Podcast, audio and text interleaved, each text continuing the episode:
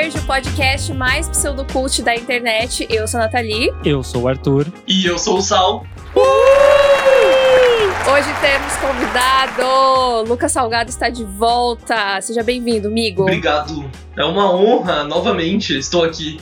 Novamente. Mais uma vez. Sim, o Sal, o Sal estava aqui com a gente no episódio de The Boys, segunda temporada. Se você assistiu a série, gosta da série, não ouviu esse podcast ainda, ouça lá que tá muito legal. E o Salgado é o nosso consultor oficial de obras baseadas em quadrinhos, porque ele gosta muito, ele lê muita coisa. Então, ele foi o que? Nosso parceiro fiel nas nossas análises de WandaVision. A gente tem um canal na Twitch, se você não sabia. A gente tem um canal lá, twitch.tv barra verde. E todo sábado a gente tava comentando comentando os episódios de WandaVision, análises semanais. E vamos seguir neste rumo com Falcão Estado Invernal e Loki e muito mais. Então segue a gente lá na Twitch para não perder essas lives. Todo sábado às 7 da noite, análise de alguma série da Marvel que vai ter para todos sempre, se depender deles, né? Sim. E toda segunda tem a gravação do podcast, como a gente está gravando agora ao vivo lá na Twitch. Se você estava assistindo ao vivo essa gravação, você sabe todo o rolo que aconteceu por trás dela. Quem só tá escutando o editado Sim. não vai ficar sabendo, eu não vou falar o que aconteceu. Bastidores. Exato, muito caos, muita loucura. Toda sexta tem o boletim do hype, em que a gente comenta as principais notícias da semana. E se você tem uma conta do Amazon Prime, você pode dar um sub pra gente. Isso ajuda demais a continuarmos o nosso trabalho. Então vai lá na Twitch, twitch.tv barra tênisverde e segue a gente também no Instagram, é arroba tênisverdecast, arroba senhor underline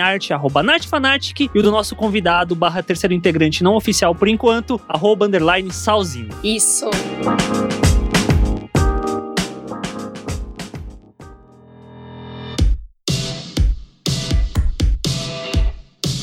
Bom, então antes da gente começar a falar da temática de hoje, que vai ser o quê? Raya e Último Dragão, Nova Princesa da Disney e WandaVision, a gente vai comentar um pouquinho sobre o Disney Plus, esse serviço que era um pouco polêmico, bastante polêmico, né, quando ele chegou aqui no Brasil, né, em novembro de 2020, e que agora a gente tem uma outra visão dele. Então a gente vai conversar um pouquinho, porque lá em novembro a gente fez um episódio aqui do podcast comentando meio que as nossas primeiras impressões do, do serviço e também algumas coisas que a gente esperava do Disney Plus e que a gente achava que poderia dar muito certo ou dar também muito errado. E algumas coisas mudaram nesses quatro meses, como por exemplo a legenda de Hamilton finalmente chegou em português. Uh! Fez mais que obrigação, devia estar desde o começo. É, Digo mesmo. Pois é, mas vem aí. A gente eu vou, vou conseguir assistir esse negócio finalmente. Eliza! E aí a gente vai falar no, no podcast também. Vem aí, aguardem. Mas nesse meio tempo, o que aconteceu também? WandaVision, né? Foi um fenômeno, foi um sucesso. E também a Disney anunciou as próximas produções aí ao longo de 2021, né? Então, várias séries que vão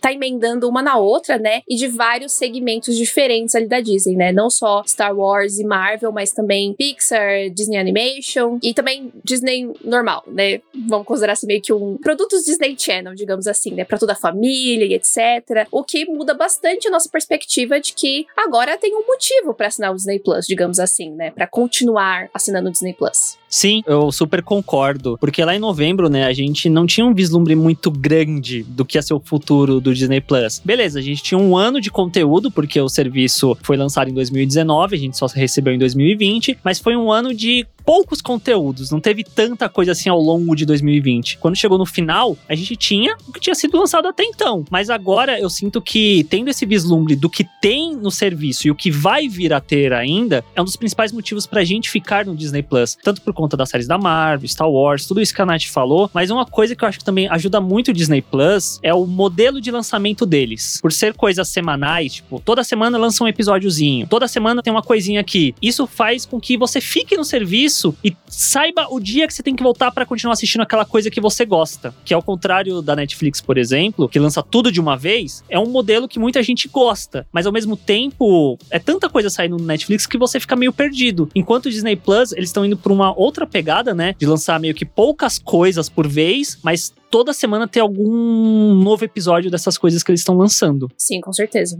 Sal, como que tá a sua relação com, com o Disney Plus por enquanto? O que que tá te agradando e não te agradando do serviço? Então, o que tá me agradando é que além de tudo isso que vocês falaram, das novas produções que estão saindo, que estão muito boas, assim, elas realmente te prendem, te fazem você querer mais. Eu gosto muito do catálogo de coisas antigas que eles colocaram, que eles disponibilizaram. Dava para passar um certo tempo lá vendo desenho que você não via disponível em outro lugar e agora você tem tudo isso num lugar só. Que facilita muito a vida na hora de você ficar procurando o que você quer ver, ou daquele estúdio, alguma coisa assim. Então fico muito feliz com ter essa, essa função de você ter tudo num lugar só. E fora isso, é, das coisas antigas, é mais isso mesmo que vocês falaram. Que vem muita produção Marvel aí, muito Star Wars. Isso me empolga bastante. Porque tanto The Mandalorian como WandaVision, para mim foram é, produções incríveis, assim. Foi muito divertido, muito gostoso de assistir. Então eu quero ver se as outras séries vão continuar nisso e entregando cada vez mais. Sim. Aí uma parte que não é exatamente muito positiva, que é bastante polêmica, digamos assim, é o tal do Premier Access, que vai ser um dos, dos temas de hoje. É a Raya, né? E como vocês que estão ouvindo devem saber, a Raya, Raya e o Último Dragão, foi lançado simultaneamente no cinema cinemas, onde os cinemas estavam funcionando, onde estavam abertos, e no Disney Plus, só que através desse acesso prévio, que é o que? Você paga um valor extra para desbloquear o acesso a esse filme na sua conta do Disney Plus. Então você paga a sua assinatura do Disney Plus mais o valor do filme. E no caso aqui no Brasil, o valor ficou 70 reais.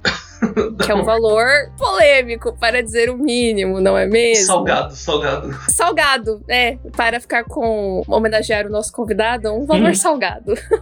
e foi um negócio bem complicado, né? Porque eu não esperava que seria tão caro, eu não imaginava de jeito maneira que fosse esse valor, mas baseado no valor do próprio Mulan, né, que foi lançado live action nos Estados Unidos também nesse mesmo formato, não simultâneo com o cinema, mas foi só no, no Premier Access, o Arthur, por exemplo, falou: ah, acho que vai ser bem caro. E eu, não, não é possível. e, e, foi bem caro. E até onde eu entendi, o mesmo valor do Mulan, que era 29 dólares, foi o valor da Raya também. Então, eu não sei se Mulan foi exatamente um grande sucesso, mas a Disney manteve o preço. E acho que vai continuar com isso por um tempo. Não sei. É um absurdo, né? O valor. Eu sou muito contra ao Premier Access. Ainda mais com esse valor, porque, meu, é assim, você tá pagando 70 reais, é muito dinheiro 70 reais. Tipo, eu sei, tem gente que tem para gastar 70 reais tranquilo aí e tal. Mas você pensa, você tá pagando já a mensalidade do Disney Plus. E aí você tem que pagar mais 70 reais pra ver um filme que daqui um mês vai sair no catálogo normal. Só que eles te dão essa opção de ser exclusivo, dessa exclusividade para você ver antes de todo mundo. Só que é só isso. Você não ganha mais, você não tem vantagem nenhuma. Não tem nem extra. Você não tem extra, você não tem, sei lá, sabe? É, você sei, dá pra você esperar e comprar um Blu-ray nesse valor e você ganha uns brindezinhos bonitinhos, você tem bastidores. Eu acho que vai muito da sua necessidade de do quanto você pode gastar para ver um filme antes. Sim. É, basicamente eles estão indo no naquele fomo da pessoa, né? Tipo, de não ficar fora do lançamento, de não esperar para assistir depois, é pra estar tá no momento, na crista da onda lá. E aí está com o valor lá para cima e quem quer pagar, paga quem quer esperar, espera, né? Tanto é que, falando do meu caso, eu já queria assistir, mas o fato de eu ter dividido o valor com a Nathalie acabou ajudando muito. Porque se a gente pega 70 reais e divide por dois, é 35 para cada um. Que era mais ou menos o quanto a gente pagaria se a gente tivesse ido no cinema. Que ainda assim é uma outra situação, a tela é gigantesca, todo um outro nível. Mas para mim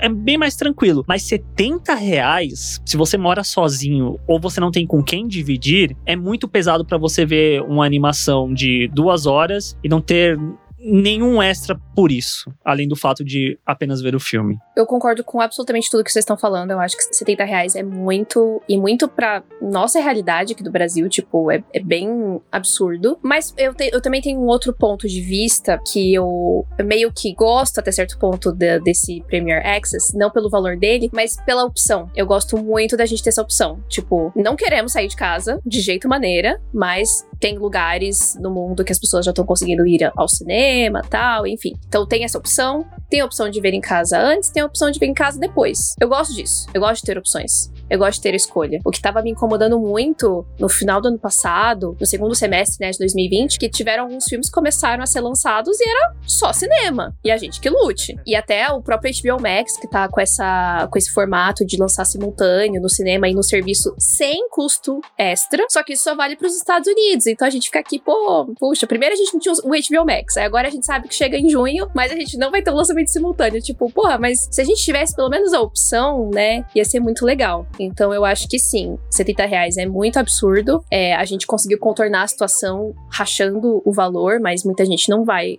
conseguir fazer isso e é meio complicado. Mas a Disney também tá correndo atrás do dela, né? Porque eu acho que, por exemplo, o Viúva Negra, que tá aí para estrear em maio, final de abril, começo de maio, ele tá sofrendo grande risco de ser adiado de novo. E aí a gente vai passar de um ano da estreia prevista do filme, de um filme que já é de uma personagem que já, né, já teve um destino, um destino polêmico. Polêmica é a palavra do dia. Então, eu acho que, dependendo dos resultados aí da Raia, é bem provável que a Viúva Negra também entre nesse formato, de ser um lançamento híbrido, né? Simultâneo nos cinemas e no Premier Access. E vai ser caro pra caramba. Sim. Mas pelo menos agora a gente já tá mais preparado, eu acho. A gente já, é. já imagina que se vier vai ser esse preço. É, a gente vai ter opção, né? Eu acho que pro Viúva Negra talvez seja mais empolgante, né? Ter essa opção do que necessariamente o Raya. É, eu acho que o Viúva Negra, acho que seria uma certeza, assim, de que seria um sucesso. Uhum. Porque a Raya, né, como a gente vai falar aqui, ela é uma personagem nova tal, então eu acho que não tinha tanto buzz em volta dela, né, não tinha tanta expectativa em volta dela. Mas acho que qualquer filme que carregar um legado, tipo alguma sequência, ou alguma, mesmo que seja algo novo, mas de, de alguma franquia grande e tal, aí eu já acho que é mais atrativo, né, Sim. as pessoas vão cair mais em tentação de, de pagar um valor alto. Sim, o Viúva Negra, ele faz jus ao nome Premier Access, né? Tipo, caralho, vou pagar antecipadamente pra assistir essa merda mesmo. O Raya, por mais que a gente vá entrar sobre o filme que eu amei, se eu tivesse que pagar 70 reais, eu ia ficar.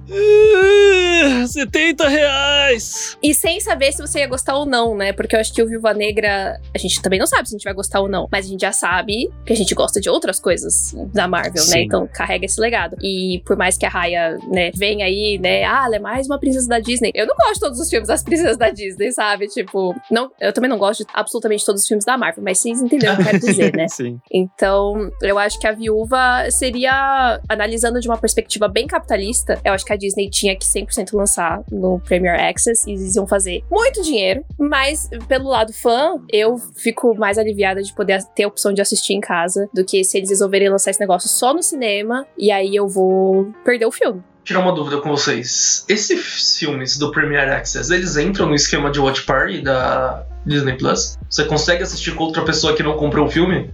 Ah, eu acho que não. Ele aparece a bolinha, uhum. mas provavelmente ele deve. Eu não, é que eu não testei. Eu nunca fiz o Watch Party, na verdade, no Disney Plus. Inclusive, é uma coisa que eu acho muito legal. Que, que isso já esteja embutido no, no serviço, né? E não ter que fazer por fora. Mas eu, eu vi que no Rai aparece a opção. Então tem essa opção pro filme, mas eu acho que eles devem só conseguir conectar com quem tenha também. Acho que sim, né? Aí, tá vendo? Eu acho mais um erro do Disney Plus. Porque 70 reais. Eu vou continuar achando um absurdo. Mas se você faz alguma coisa do tipo, pô, divide com seus amigos, igual vocês dois fizeram, que foi 35, não fica mais pesado. Uhum. Você conseguir, um, comprar esse filme, vocês dividem entre vocês e conseguem fazer uma watch party, aí eu acho até bacana, sabe? Você tá, tipo, sei lá, fazendo Sim. uma sessãozinha com seus amigos cinema dentro da sua casa, cada um na sua. Então. Interessante, eu vou testar. É. Vou testar isso, fiquei curiosa agora para saber. E aí até dá, tipo, ah, sei lá, junta não sei quantos amigos dá para fazer parte da Watch Party. Mas aí eu vou chutar uns 5. Aí você tem, é. já dá um valor, sabe? Aí você já. Uhum consegue trabalhar melhor com 70 reais. Sim, concordo super. E aí fica aí a dica para testar para ver se funciona. Disney, se você estiver ouvindo.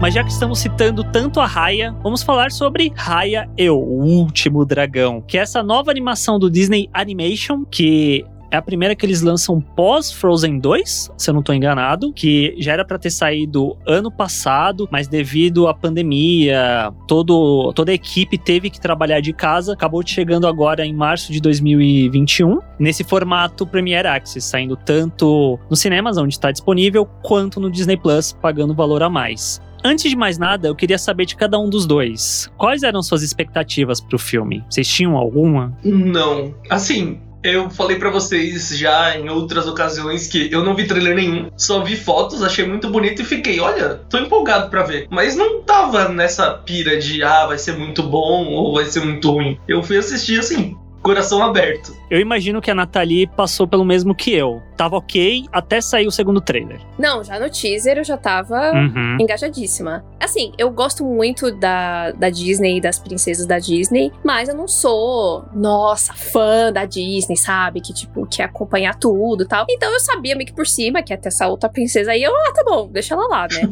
e aí, quando saiu o primeiro teaser, que já tinha uma vibe, assim, bem guerreira e tal, eu falei, ah, Raya, tamo, tamo na mesma página. E aí, quando saiu um trailerzão mesmo, que eu falei, caralho, ficou muito da hora isso aí. E aí eu fiquei muito, muito empolgada. É o primeiro, né, que tem aquela música. Ah, ah, ah, ah, que, que é Isso. muito. É, é muito, muito da hora. Mas então, Raya e o Último Dragão. A sinopse, em termos básicos, tipo, existe esse reino de Kumandra, que é um reino fictício, onde existiam dragões, mas devido a uma praga que tomou conta do lugar, os dragões se sacrificaram para salvar a humanidade. Passam-se 500 anos e a gente acompanha a história de Raya, que é uma jovem solitária que tá vagando pelo reino agora quebrado, né? Separado, cada tribo virou meio que um lugar próprio de Kumandra, atrás de uma lenda de um dragão que existe ainda nesse mundo que pode ajudar a Raya a salvar a humanidade. E aí coisas acontecem.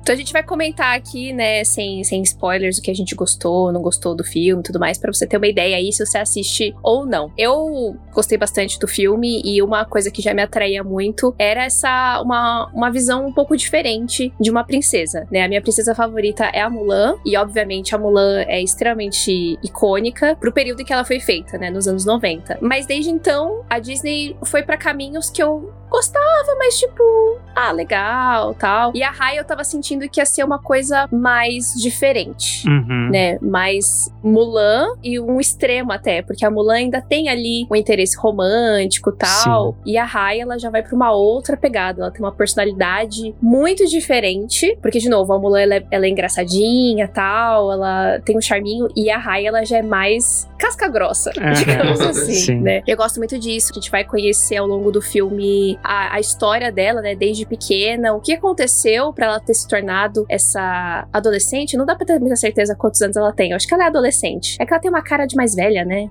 Não tem, Tem, uma carinha é. de adulta É quase 18, eu diria. por aí, que eu acho que também é alguma coisa nova da- da- das princesas da Disney, né? Acho que talvez só a Elsa seja mais velha. A Tiana, pra mim, também é mais, mais velha. É verdade, ela vai abrir um restaurante, né? É. Adolescentes não, não abrem restaurantes, adolescentes não têm dinheiro. Então eu tava muito empolgada com, com isso. E aparentemente se inicia assim, uma nova fase aí de.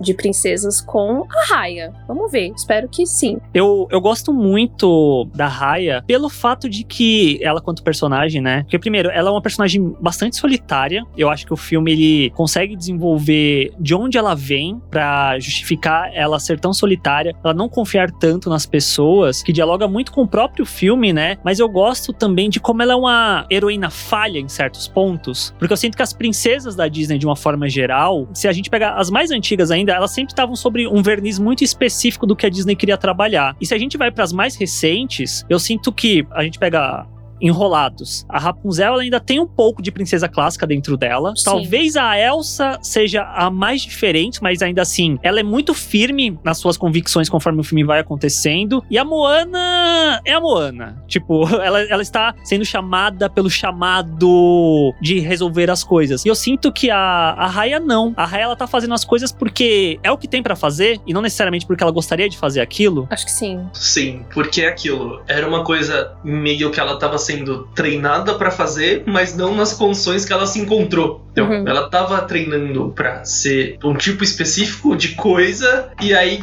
caos, terror e jogaram ela num mundo onde ela não estava acostumada mesmo. Porque apesar de ter, dela ter toda essa missão dela, ela tinha um certo controle, tinha uma certa mordomia, assim, por assim dizer, até então. Só que, uhum. do ponto onde o filme começa mesmo, é aquilo. Tá vindo caos de tudo quanto é lado, basicamente. E ela foi jogada nesse meio onde ela tem que não só fazer o que ela aprendeu, ela tem que partir para outras coisas, outros lugares e se virar com isso, o que, que ela tem, que são poucas informações até, né? Sim. É, eu acho que a Raya é uma personagem que ela tem que crescer muito rápido, num tempo que talvez não seria o, o correto, né? Ela tem que aprender a ser adulta e se virar sozinha meio rápido, né? Que acontece uma coisa ali na infância dela, que a gente não vai entregar aqui e tal. E aí ela tem que, entendeu? Se virar se virar mesmo. E isso acaba fazendo ela criar essa casca em volta dela, tanto física, né? Tipo, de, de, de ser durona, de ser fortona, ela já treinava e tudo mais, mas também emocional, que eu acho que é o ponto mais interessante dela. Sim, eu concordo. E como que. Eu acho que talvez a principal temática do filme seria a confiança, que é algo que a Raya tem um problema muito grande, que é essa casca, né, que ela cria em torno dela de não confiar em ninguém. E como que isso, para mim, uma das coisas que mais surpreendeu assistindo Raya, que talvez o, nenhum dos trailers deixa muito claro, é que é um filme que tem um tom político muito presente na sua duração toda, sobre como Sim. que a divisão das pessoas em diferentes tribos fez cada um olhar apenas para si mesmo, como que uma tribo não olha com confiança para outra, como que eles andam nesse constante clima de tensão, né, de que alguma coisa pode dar errado, vai entrar em conflito. A gente acompanha muitas histórias de pessoas que perderam famílias também, que são coisas que são muito maduras para um filme do Disney Animation, eu sinto. Ainda mais um filme Disney Animation de uma princesa. Sim, e que reflete muito o mundo hoje em dia, né? Eu achei isso muito muito, muito legal. Sim, e eu, eu acho muito bonito, porque no começo do filme tem aquela mensagem que você vê logo que é o um personagem tá fazendo uma, uma comida e aí ele tá pegando cada uhum. coisa de um lugar e aí ele faz todo o lance de da sopa e que tá tudo misturado e que é aquilo que faz ficar gostoso. Eu achei Sim. muito bonita essa mensagem do filme, sabe? Achei muito legal. É meio que essa analogia, né, de que a união faz a força, de que juntos nós somos melhores, que se completam e tudo mais. Então é, é uma mensagem realmente muito, muito bonita do filme. Uhum. E uma outra coisa que também que eu gostei muito do filme, que me atraiu demais, são os personagens em volta da Raya. A Raya, assim, me conquistou super, eu já estou prontíssima para pegar uma espada e, enfim, lutar junto com ela e com a Mulan. Mas também a gente tem a galera ali em volta dela, como o, o sidekick dela, né, o Tuk Tuk, que é uma gracinha. Sim, perfeito. Coisa fofa, já queremos. A Disney sempre faz isso, né? Sempre quer que a gente pegue um bichinho que não existe para criar. e também a gente tem a co-protagonista, digamos assim, que é a Sisu, que é o tal do último dragão. Isso não é spoiler, gente. Isso está nos trailers que ela vai aparecer, faz parte da jornada da Raya. E inclusive no original, né, em inglês, a Sisu é dublada pela Aquafina, que é uma atriz incrível, engraçadíssima e que está engraçadíssima nesse filme. Sim, Sim. Eu gostei demais. E foi uma das coisas que assim, que eu mais me diverti com o filme por conta dela. Sim, eu gosto demais disso da, da Cisso, porque ela serve justamente para quebrar todo esse ponto mais sério e político que a gente tava falando, né? Porque é uma figura fantasiosa, um ser mágico, a forma como ela interage com a Raya é muito importante pro desenvolvimento das duas, eu sinto, mas principalmente para quebrar a raia, sabe? Tipo, passou por todo esse processo de ser séria, cascuda tal. Aí vem a, a Aquafina toda hora com uma, com a tirada, com a piada, querendo, tipo, ser legal com os outros. E isso vai incomodando a raia. Isso gera um, uma espécie de buddy movie, né? Tipo, que são dois personagens muito diferentes, que um não vai tanto com a cara do outro, mas tem que estar com essa outra pessoa para conseguir alcançar o objetivo. Inclusive, só fazendo né, um adendo aí, a Kelly Marie Train, a nossa Rose Tico de Star Wars, Wars é quem dubla a Raya. Então a gente tem uma dupla aí de duas atrizes asiáticas muito queridas, muito fofas. E a Kelly Marie, finalmente, os refrescos, né? Depois do que ela sofreu com o fandom de Star Wars, virou princesa da Disney, maravilhosa, perfeita. Sim. E eu gosto muito da interação das duas. Eu acho que combina muito bem e tem momentos muito engraçados envolvendo as duas. Sim, e o Arthur falou, e eu gosto muito desse lance da Sisu quebrar a casca da raia. Porque como o filme é sobretudo em volta de problemas de confiança e as pessoas se afastando, desde o começo a Siso tá lá pra não, vamos vamos corrigir isso aí, sabe? Vamos atrás e vamos. Não do jeito que você tá esperando, Raya, mas vamos resolver essa parada. Então, tem diálogos muito bons entre elas. Tem situações muito boas. Porque chega a certo momento, eles encontram outro personagem, e aí a Raya tá lá, toda desconfiada, toda, ah, eu não vou dar muita bola. E a Ciso já convidou pra casa, não, vamos aqui tomar um chá, um bolinho, sabe? Eu acho muito boas essas situações. Ela é uma personagem muito boa. Sim, isso cria uma dinâmica muito legal, um equilíbrio muito legal no filme e que deixa tudo muito é, divertido, mas ao mesmo tempo também um filme ele é super emocionante. O final, assim, eu chorei. Rios, baldes, mares. Sim, é lindo. Maravilhoso. Então a gente super indica que você assista Raya e o Último Dragão. Você pode esperar, né? Sim. Em abril, aparecer lá poupado no seu Disney Plus. Ou não, caso você consiga fazer como a gente fez. Se você divide já a sua conta do Disney Plus com algum amigo, alguma amiga, algum parente. Se você compra a Raya ela já fica disponível para todos os perfis. Então, fica aí a dica para talvez você dar uma aquela, aquela economizada básica, pois o filme vale muito a pena, né? Sim. Bastante o sangue. Só não pagar 70 reais pra ver sozinho. Mas assim, se você gosta de Avatar, além de Aang, além de Korra, provavelmente você vai gostar muito de Raya. Tem algumas semelhanças, eu sinto, nas narrativas, até em certo nível os personagens, isso é muito bacana. E uma coisa que eu gostei demais, só pra encerrar aqui falando de Raya, a figura antagônica do filme. A Namari. Namari. Namari. Gostei muito. Ana Maria. Ana Maria. Ana Maria, Ana Maria. Ana Maria. Gostei demais. Sim. E o visual do filme, a gente Sim, nem é. acabou falando, né? Mas o visual do filme, a criação de, de mundo ali, toda a Kumandra, é muito lindo. Perfeito! Ah, nossa, é, é isso que me. Nossa, eu tô muito apaixonado por esse filme, pela construção de mundo, principalmente. Porque, como o Arthur falou, eu saí do filme querendo um avatar 3D. E, sabe, a todo o lance do dragão e os reinos, e meu Deus. E a tensão realmente entre a Raya e a Namaria? Namari. Namari. Namaria. Toda a tensão é muito boa. On fire. On fire. Sim. Tanto a tensão física quanto a tensão. Eu não sei se eu posso falar essa palavra aqui. Não, senão o Mickey vai derrubar o podcast. Mas vocês entenderam, gente. É verdade, mas vocês entenderam. É. Pra bom entendedor, minha palavra basta. Quem, quem pegou, pegou. Muito bom. Muito bom. Minha única crítica ao filme, inclusive. É uma coisa que também me, me incomoda um pouco. Pois é, podia ter vindo aí, né? Parece algo meio Star Wars, tipo, tá aqui, ó, sugerido. Queerbaiting que chama. É. Ah, e a Fernanda também, ela, ela acabou. É só um parênteses, ela acabou comigo no começo do filme que ela falou: Nossa, a Ciso parece um monstro da puberdade do Big Mouth. E aí. Pode crer. E ela parece muito. E aí acabou. Perfeita. Nossa, a Aquafina super podia Sim. entrar pro elenco de Big Mouth. Ela ia combinar muito.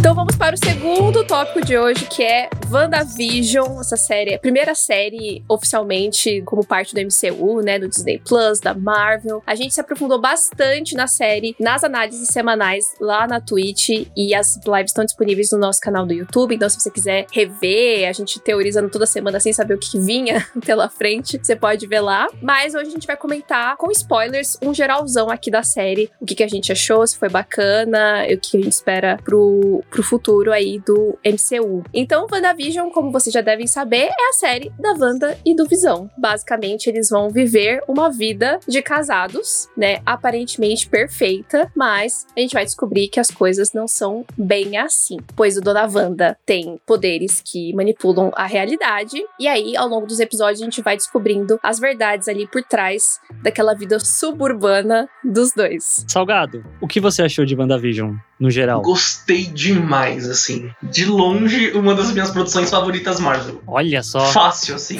Sem, sabe? Você vai falar, ah, Lucas, uma coisa Marvel que você gosta muito. WandaVision, Guerra Infinita, Pantera Negra. Soldado Invernal.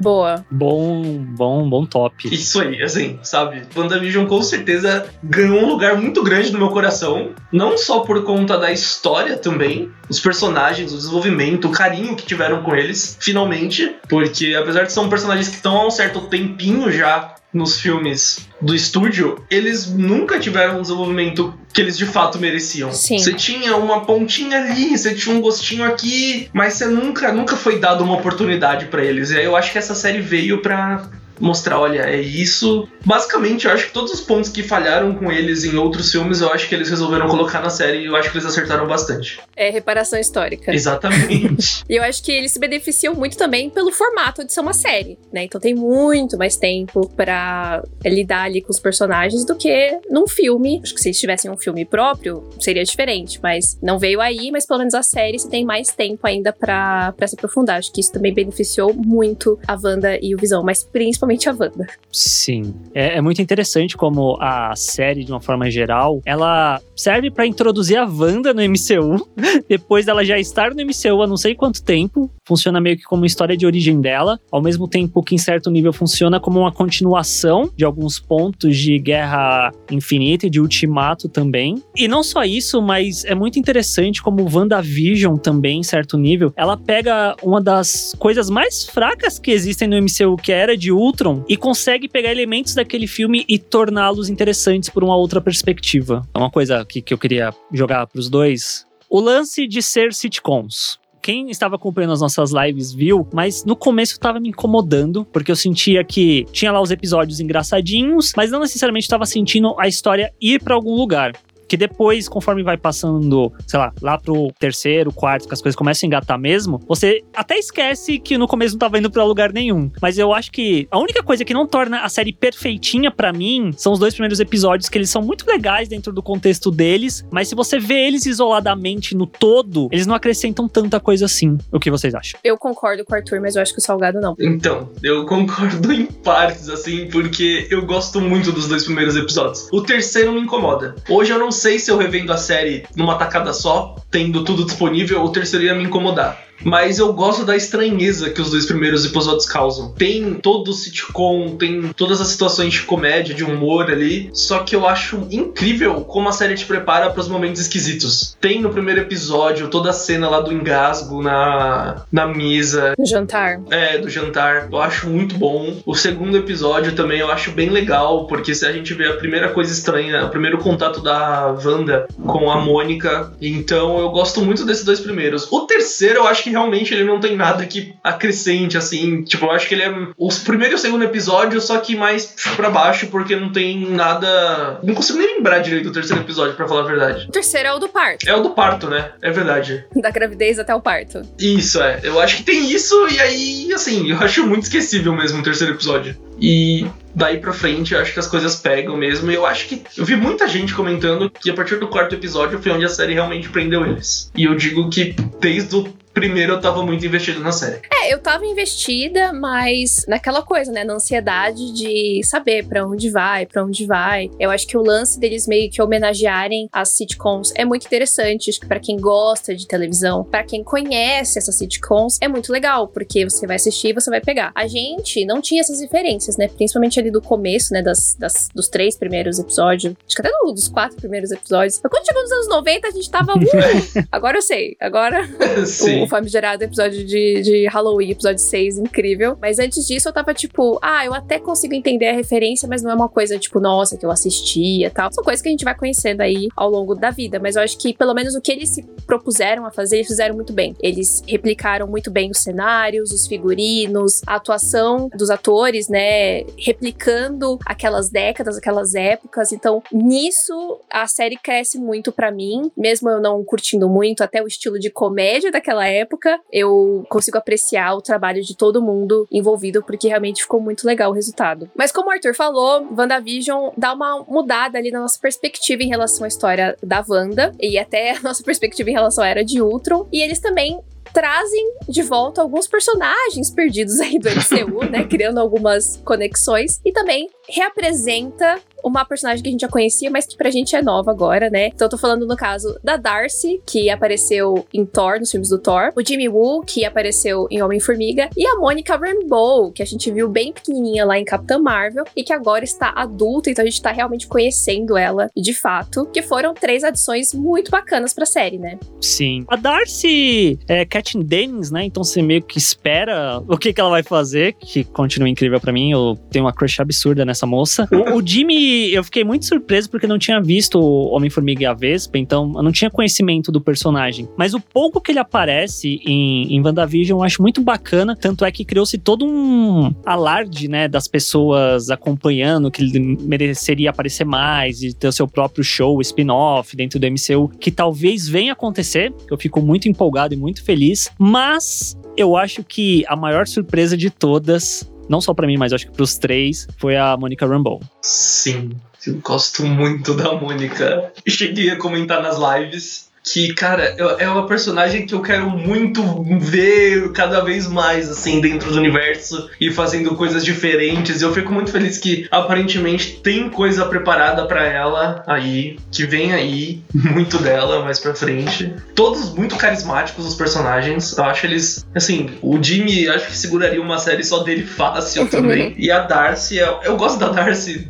desde lá de Thor, que ela, ela é a o alívio cômico, né, do filme de é. Thor, mas ela é maravilhosa. A única coisa que salva do primeiro Thor é o miau miau. É, sim. É, eu gostei muito dos três também e, e, como eles criaram uma dinâmica muito legal entre os três, né, quando eles começaram a se unir ali, trabalhar juntos. Foi um negócio que ficou muito bacana. Tipo, eles sozinhos são ótimos, mas eles juntos foi muito incrível. Mas com certeza, para mim, o destaque foi a Mônica. para quem já acompanhava, assim, meio que por fora, ou que lia os quadrinhos, já sabia que a Mônica tinha poderes e tudo mais, então a gente já tava meio que naquela expectativa ali, tipo, ah, acho que vem aí, né? Acho que vem aí. Só que ainda assim foi muito legal de ver acontecer. Tipo, a forma como foi feita na série foi muito bonita, foi muito interessante, visualmente impactante, lágrimas, choros, toda a questão dela ter sido blipada e a mãe dela faleceu. Tipo, gente, sério, a relação dela com a Capitã Marvel, que parece ter uma puta treta, que a gente tá aqui querendo saber da fofoca e o Kevin Feige não dá a fofoca. Então, assim, Monica Rambeau já ganhou um espaço enorme no meu coração. Tô muito feliz pela atriz, pela personagem e pelo futuro do MCU ser cada vez mais diverso e cada vez mais feminino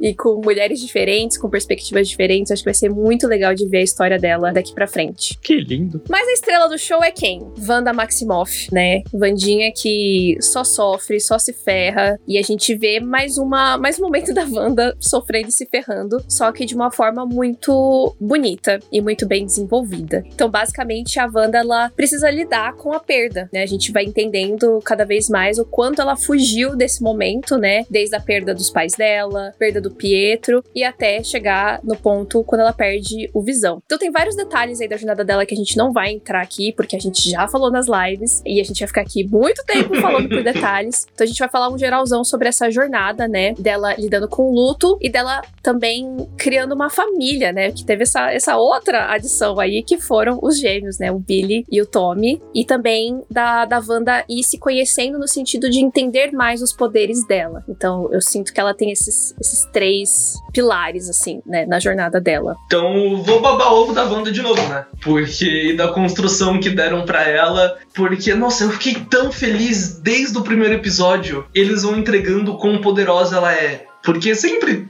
teve discussão por fã por aí, por gente que assistiu os filmes, do quão o MCU deixou a Wanda mais fraca. Mas, uhum. né? Isso tudo por convenção, porque ela não podia chegar fazendo o que ela faz na série nos outros lugares. Sim. E eu acho que a série corrigiu muito bem isso de um jeito que faz muito sentido, sabe? Eu gosto de como eles vão apresentando os poderes diferentes que não foram apresentados nos outros filmes. Porque você começa com ela quebrando um prato e aí ela volta o prato. E aí você começa a ver que ela cria uma coisa, que ela tá controlando os outros. E eu acho que isso foi tão perfeito e tão bem feito dentro do, da série e do MCU que enfim, o ápice, né, lá no último episódio, quando a gente tem toda a transformação dela, que eles dão o nome, o nome dela para ela, eu acho que tudo caminhou muito bem pro clímax da história, né? E pro que ela vai se tornar daqui pra frente dentro do MCU. Sim. Concordo super. Foi muito natural, né? Sim. Eu gosto muito dos três pilares. Eu acho que o que mais bate para mim é o pilar que desenvolve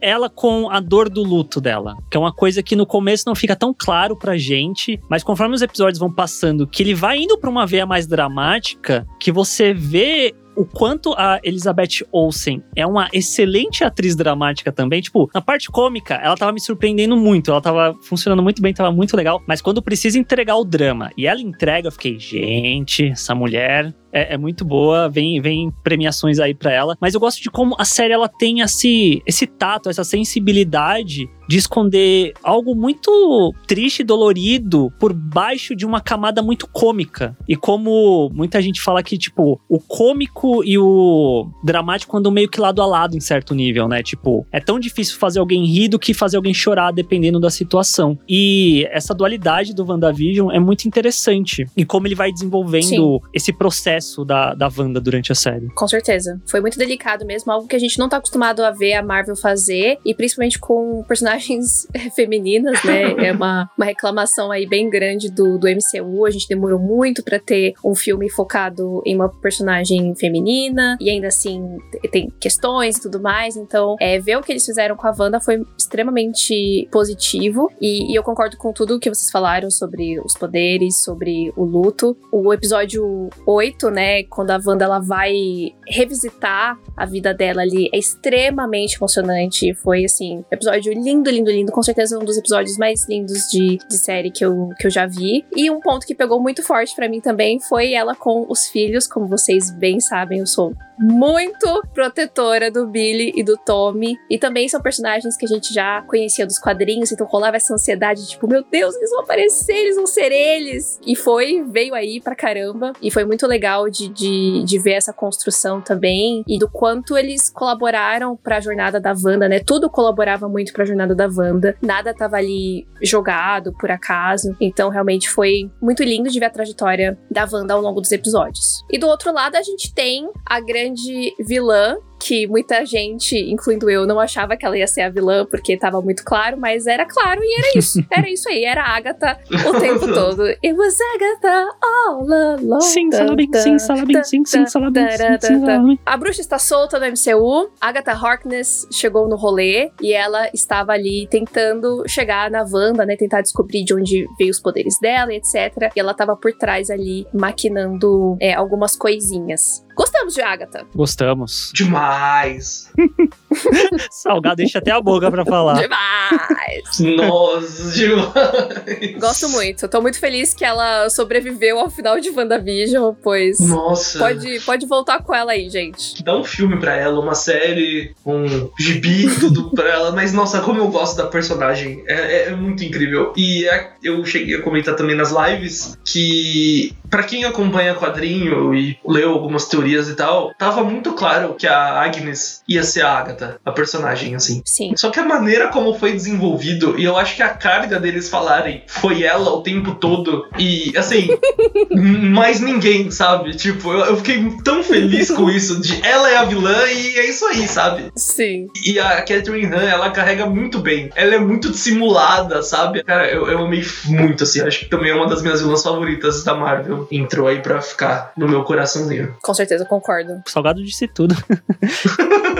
E uma coisa que eu acho interessante até da gente comentar sobre isso, que talvez bata um pouco na opinião das pessoas sobre a série de uma forma generalizada, é que WandaVision era uma série muito legal de ver e também de teorizar em certo nível, né? Das pessoas ficarem toda hora tentando adivinhar o que estava acontecendo, para um dia, quem era o personagem, quem era o vilão. E o fato de ser a Agatha é muito bacana, porque, primeiro, tá servindo como uma origem pra bruxaria dentro do MCU que até então a gente não teve. E eu sinto que muitas pessoas ficaram decepcionadas com a série pelos motivos errados. Tipo, a série como um todo, para mim, ela é excelente. E teve gente que ficou decepcionada por não ter o que elas queriam que tivesse. No sentido de as teorias terem ficado maiores do que a série. Sim. E não é porque a série não entregou as teorias que você queria que a série é ruim. Eu sinto que tem pessoas que não souberam separar essas duas coisas. E eu, isso eu digo, faço Sim. todo esse preâmbulo para falar que não teve o Mephisto e foi maravilhoso.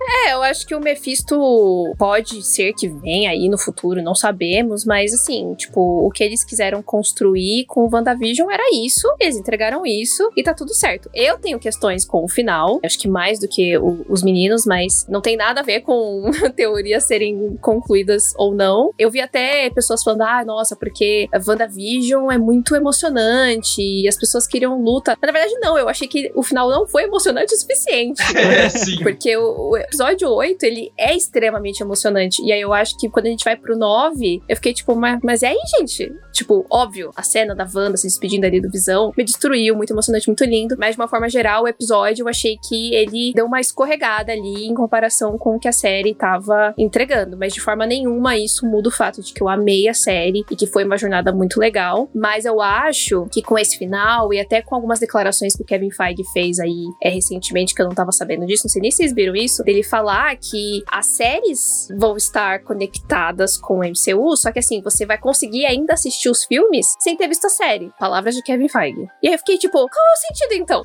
Porque uma hora eles tinham falado que estão conectados. E estão, mas aparentemente não vai ser fundamental você assistir a série para poder ver o filme. Tipo, os filmes têm que funcionar por conta própria. E aí começou a fazer mais sentido para mim o final de WandaVision. Sim. E até o fato do Mephisto aparecer ou não. Porque eu acho que se o Mephisto vier aí, eles não iam colocar isso na série, aparentemente. É, eu nunca acreditei que o Mephisto ia aparecer justamente por conta disso, sabe? Ele, dentro do MCU, apesar de eu achar ele um vilão muito merda, as pessoas gostam dele e ele é grande. Mas nunca acreditei que eles iam colocar ele na série. Uma menção ou outra, sei lá. Mas ele aparecer mesmo, eu nunca, nunca acreditei assim. Nos meus momentos mais Mephisters, eu acreditei, mas não nunca aparecer. Aparecer, tipo, ah, olá, eu sou o Mephisto. Não, É. tipo, ia ser um negocinho tipo, ah, apareceu uma mãozinha ali, apareceu, sabe, um negocinho aqui, tipo, pra mostrar, olha, ele tá, tá aí, tá vindo aí, ele tá por trás e tal. Mas realmente era, era a Agatha mesmo, e, e tá tudo certo. Mas, enfim, acho que WandaVision continua sendo incrível, mas eu acho que foi bom também pra colocar as expectativas no lugar. Sim. Pra tipo, ah, tá bom, é isso que eles vão entregar em questão de série? Então, beleza. Então, eu acho que tem muito potencial pra eu me divertir muito mais com as próximas séries, sem esperar. Porque WandaVision tem uma proposta muito diferente. E tava indo pra um caminho muito diferente. E eu achava que ia ser diferente até o fim. E aí, o fim não é tão diferente assim, eu acho, né? É. Super concordo com isso. É, as séries vão ser interessantes pra gente no sentido de criar background pra personagens que teoricamente não teriam esse tempo nos cinemas, pra quem é muito fã, e pra quem quer ficar só no cinema, as séries não vão fazer diferença. Basicamente é isso, né? Sim. Aparentemente é isso. Tanto que minha jornada durante as lives foi: não acho que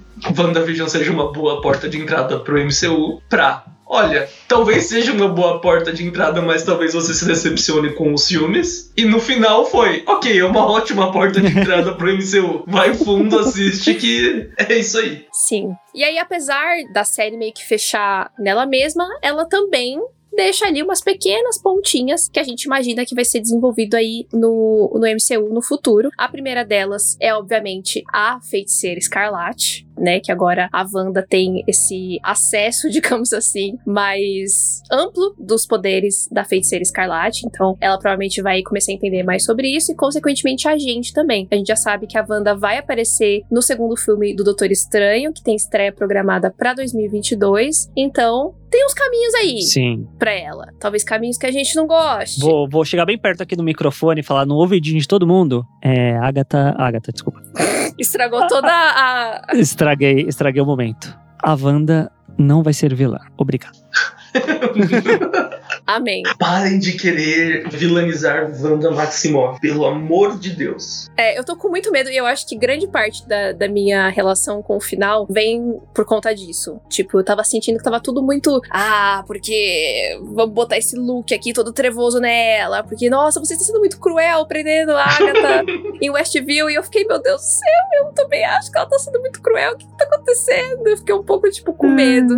Se tem uma coisa que faz eu ser meio, meio tola e tipo, ah, não foi do jeito que eu queria, por isso que eu não gosto, é esse ponto. É a Wanda se tornar uma, uma vilã, assim. Pode ser que seja a intenção deles, mas não é uma intenção que eu, que eu gosto e eu tenho um pouquinho de medo no futuro. Mas pode ser que ela vire também uma anti-heroína. Sim. Eu acho que eu cheguei a comentar isso com vocês, que eu acho que a Wanda, o Doutor Estranho, vejo ela como um potencial vilã, mas só para gerar uma briguinha entre eles, sabe? Que tem uhum. em Vingadores, toda vez que alguém se encontra, tem porrada. Então eu acho que vão usar uma desculpa aí para fazer isso, mas resolver muito rápido, sabe? E espero que que é o máximo que chegue aí, que eles não queiram finalizar ela. Até porque a própria série, ela fez besteira, ela não, mas ela também não tinha consciência das coisas que ela tava causando lá dentro. E isso, se eu não me, se eu não tô enganado, ela só vai saber no último episódio mesmo, onde ela vê as consequências do que ela tava fazendo. Ela não sabia que ela tava mexendo tanto com a cabeça das pessoas. Sim, sim. Mas vamos ver, né? Vem aí, ela tá com o livrinho lá, né, com Darkhold.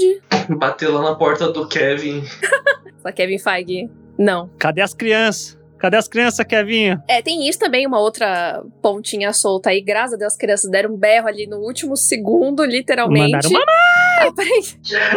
mamãe! Então, aparentemente, Billy e Tommy estão vivos, talvez numa outra realidade, enfim. A gente também conversou sobre isso nas lives, né? Sobre como parece que os jovens Vingadores estão sendo formados, né? Não só pela vinda do Billy e do Tommy, mas a Kate Bishop na série do Hawkeye, a Miss Marvel, a América Chaves, que vai aparecer em Doutor Estranho 2 também e tal. Então, tem várias peças aí que estão se juntando que apontam para o caminho dos jovens Vingadores. Então, vem aí, eu acho. Ansioso. Eu espero. Quero muito. Quero muito. E tem também o famigerado Visão Branco, que apareceu, deu o ar da graça ali no último episódio. Bem o ar da graça mesmo. É. Apareceu, bateu um papo ali, foi Apareceu, embora. Apareceu, escutou um barco de Teseu, aí deu um bug nele, aí ele rebutou e foi embora. Sim. E ele fugiu, então, com as memórias recuperadas. Então, acho que isso também, né, deixa um ganchinho aí para que o Visão volte no futuro, mas aí eu não consigo nem chutar quando, onde, porquê, mas eu acho que eles não deixariam isso solto para não aproveitar esse personagem depois, né? Ah, mas vem muito aí, né? De volta.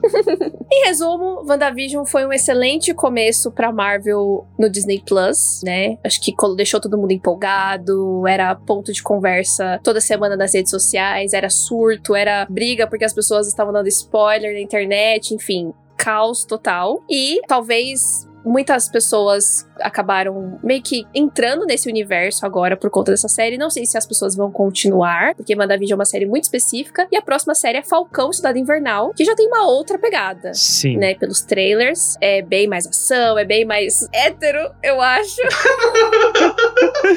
Veloz Furiosos! Muito homem, homem contra homem, homem invocando com outro homem. Muito homem nessa série, né? Acho que só tem, tem, tem a gente 13 lá que eu não gosto. Tem a vilãzinha que usa capacete. A vilãzinha. É. Tem uma menininha, é. Mas eu acho que vai, vai surpreender, talvez principalmente pelo subtexto que vai envolver o, o Falcão. Sim. Eu acho que isso vai ser incrível. Eu tô muito empolgado, talvez principalmente por esse fato. E eu confesso que eu tenho um pouco de medo de as pessoas cagarem um pouco pra série, em parte por conta disso também, dela não ter esse chamariz todo fantasioso que WandaVision tem. Mas as pessoas acham Concordo. o Buck bonito. Muita gente vai vir pelo Buck. Tá Sim, tem, tem esse ponto. Tem esse ponto. E vai ter muito queerbaiting também, aposto. Será? Não sei. Entre os dois? Entre o Sam e o Buck? Talvez. Tem as encaradas lá, Acho a competição não. de encarada. Ah, não, acho que não, acho que não. Acho que é bem. Eu acho que é muito hétero. Acho que não.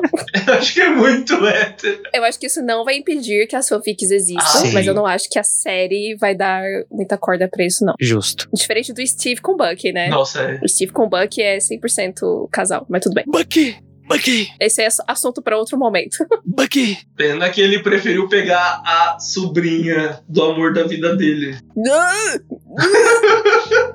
Credo. Mas é isso, então a gente vai continuar falando de Marvel lá na Twitch, twitch.tv barra tênis verde, todo sábado a gente vai comentar os episódios de Falcão e Soldado Invernal, estou muito ansiosa, veio aí demais esse Capitão América maravilhoso, e é isso, Sal, muito obrigada por ter aguentado a gente por nove semanas falando de WandaVision. Imagina. E agora no podcast que também trouxe aí toda sua, todo o seu ódio ao rato, muito obrigada. eu, eu que agradeço por mais um convite. Já tá contratado, tem, tem ódio ao rato, tá contratado. É, então. Sim. Espero que eu não tenha deixado o rato muito bravo, apesar dele ter derrubado as coisas duas vezes. Sim, o rato não vai nos derrubar. É.